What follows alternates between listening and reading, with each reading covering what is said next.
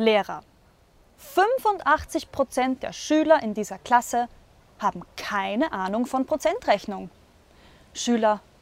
Herr Lehrer, so viele sind wir doch gar nicht.